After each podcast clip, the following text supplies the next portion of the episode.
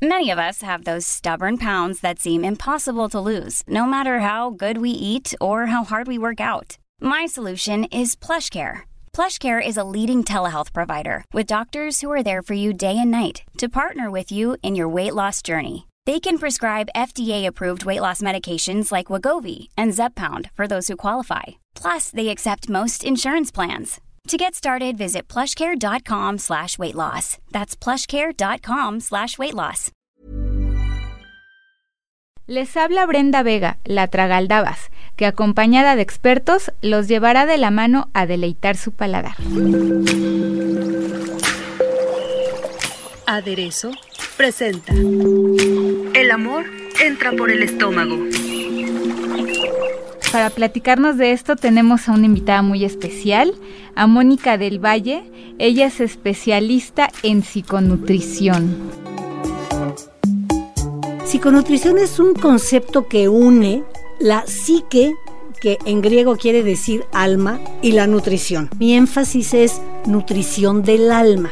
Yo empecé mis antecedentes y, mi formación, yo hice la licenciatura en comunicación, luego hice una maestría en Counseling Psychology en un lugar que se llama Pacifica Graduate Institute, que es una universidad muy, muy reputada por sus estudios en psicología en una corriente, en una vertiente que se llama arquetipal. Luego también hice una formación de tres años en Embodiment Imagination, que es para trabajar con los sueños y las imágenes y también hice una formación en el Institute for the Psychology of Eating y ahí es donde tengo mi título de coach en nutrición mente-cuerpo.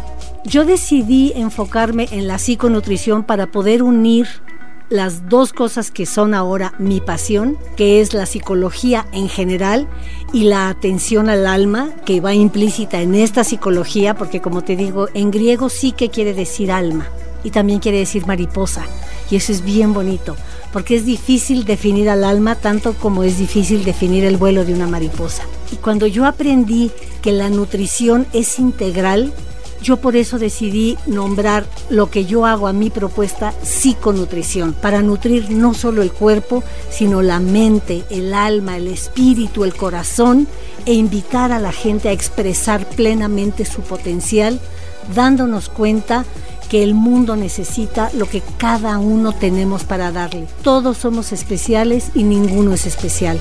Así que nuestros dones son para el mundo, para compartirlos y para darlos, no para quedárnoslos, porque eso pesa.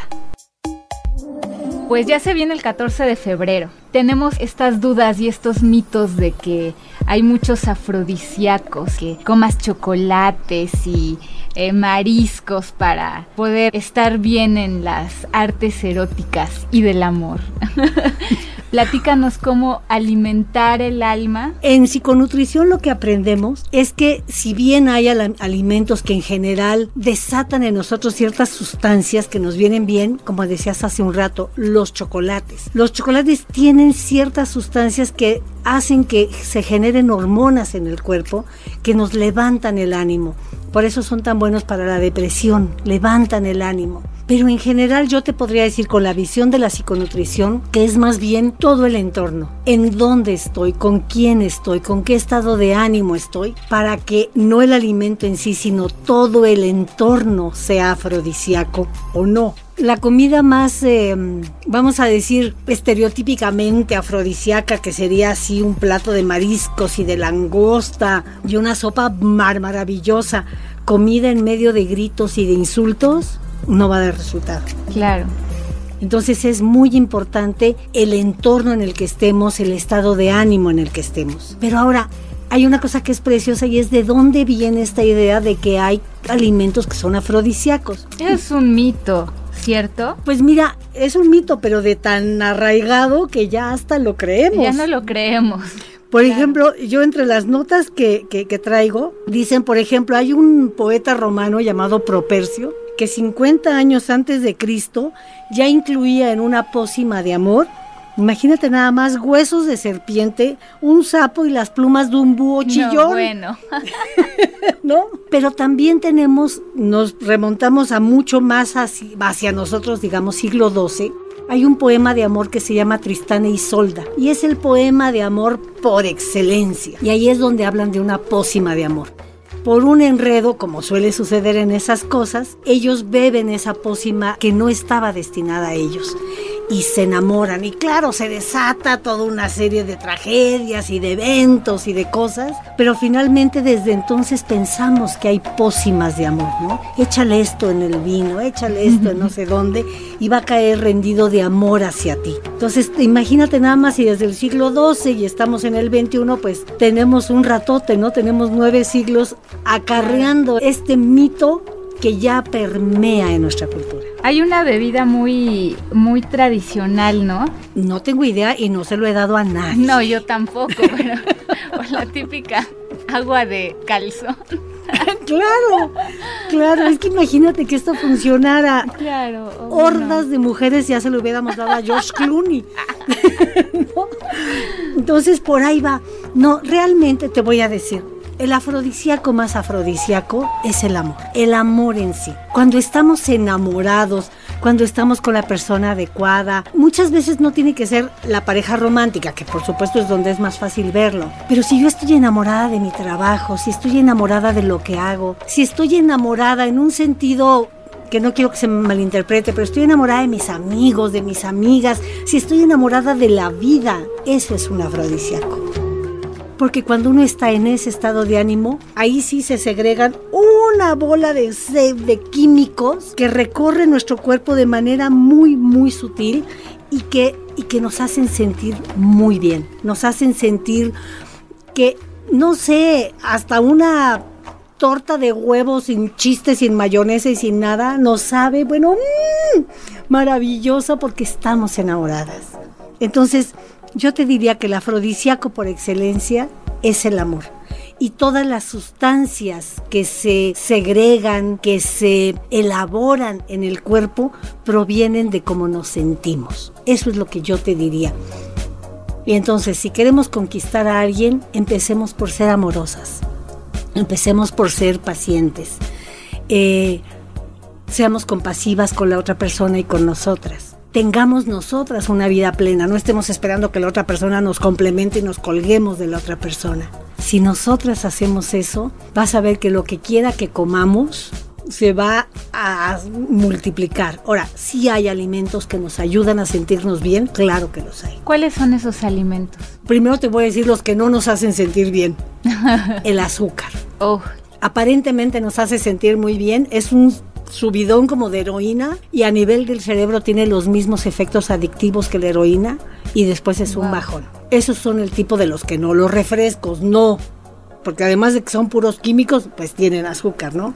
Claro. Que sí, las almendras, las nueces, los arándanos, esos son alimentos que generan en nosotros una serie de bienestar porque le caen bien al cuerpo. Ahora, estoy generalizando, sí, somos seres bioindividuales y lo que tenemos que hacer es observarnos. Yo tengo, por ejemplo, un programa en donde una de las invitaciones, y generalmente es cuando la gente me manda al diablo, es cuando digo, tenemos que dejar por un mes por completo los cuatro alergenos más comunes, que son el gluten, los lácteos, la soya y el azúcar, por supuesto. Y entonces dejamos todo por un mes y nuestro cuerpo como que se limpia de eso, ¿no?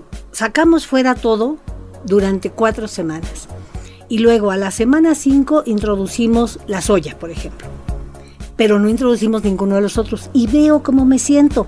Si no pasa nada, si me siento bien, si tengo energía, si estoy contenta, no me estoy durmiendo, no me duele nada, no estoy inflamada, la soya perfecto.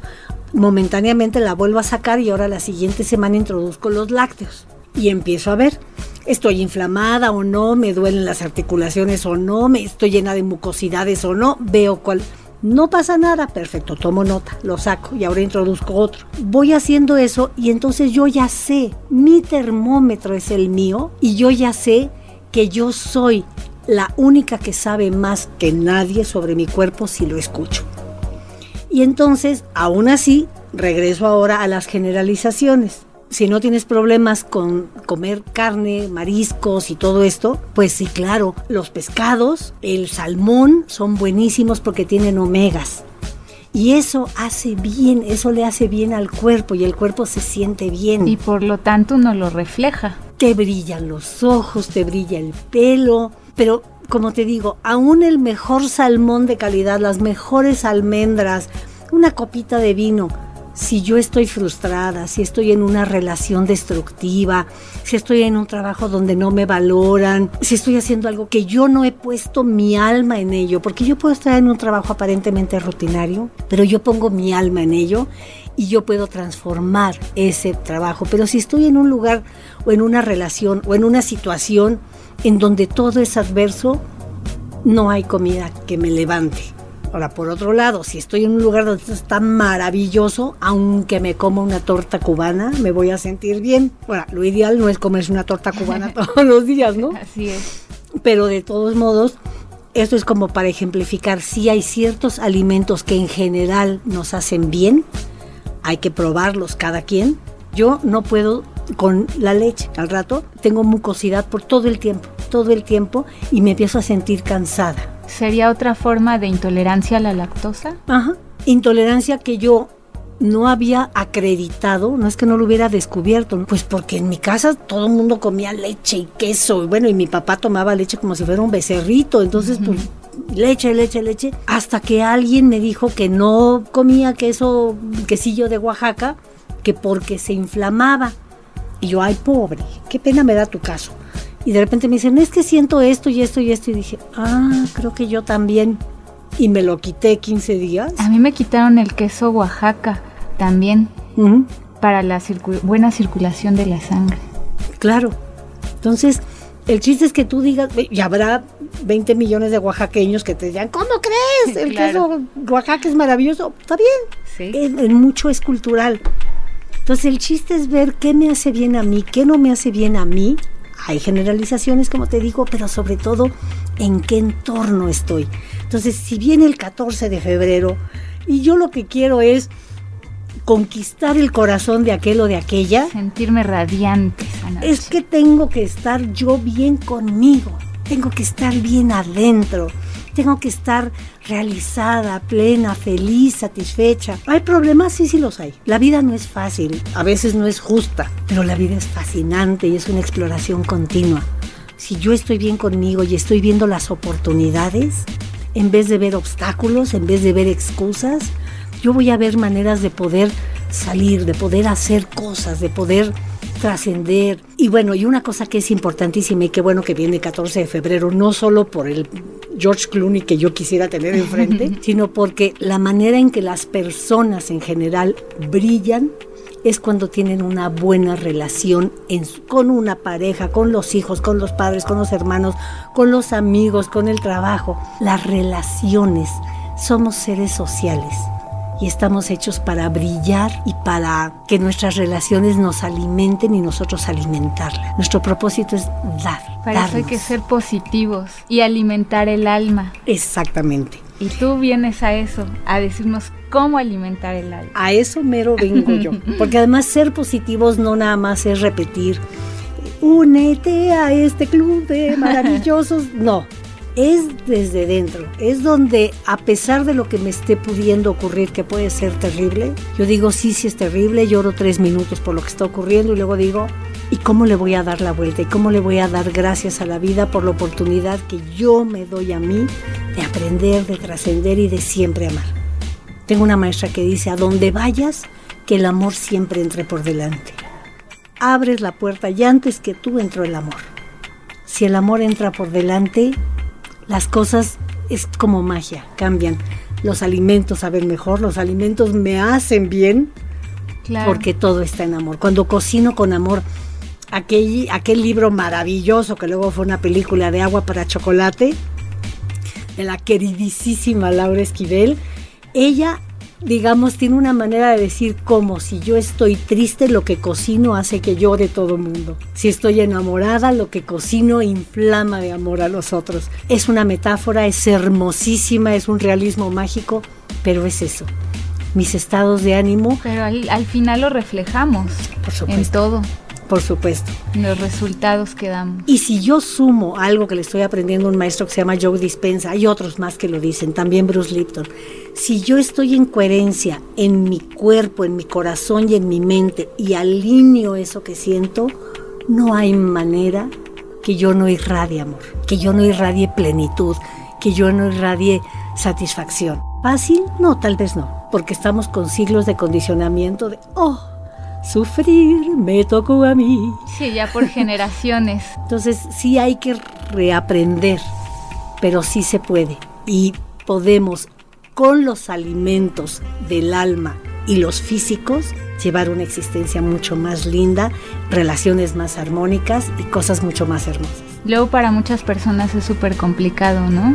Muy difícil. Muy difícil. La principal excusa es pues así soy yo. Claro, es la negación. Exactamente.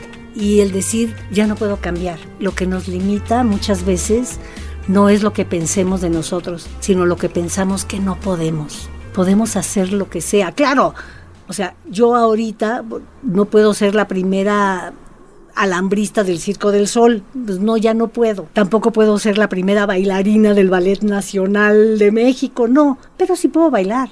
Y puedo bailar en amor. Y de lo que sí sé que son mis dones y mis talentos, el límite es el cielo. Uno puede llegar a donde uno quiera dentro de las limitaciones humanas o personales, pero lo que más importa es que uno se autoconceptualice como alguien que puede, como alguien creativo, como alguien que tiene algo que dar al mundo. Si yo me conceptualizo como alguien que tiene algo que dar al mundo, que tengo una chispa de unicidad que al mundo le está haciendo falta, porque necesita ese talento que yo tengo, y yo lo descubro y lo expreso en plenitud y lo expreso en amor. Y a lo mejor mi rol es ser ama de casa.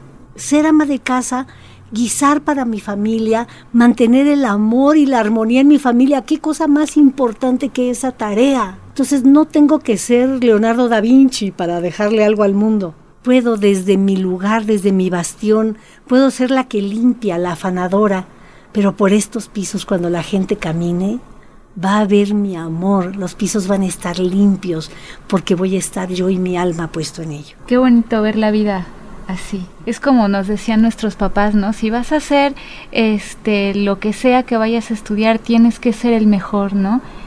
Pero ahora me doy cuenta que no no tienes que ser siempre el mejor.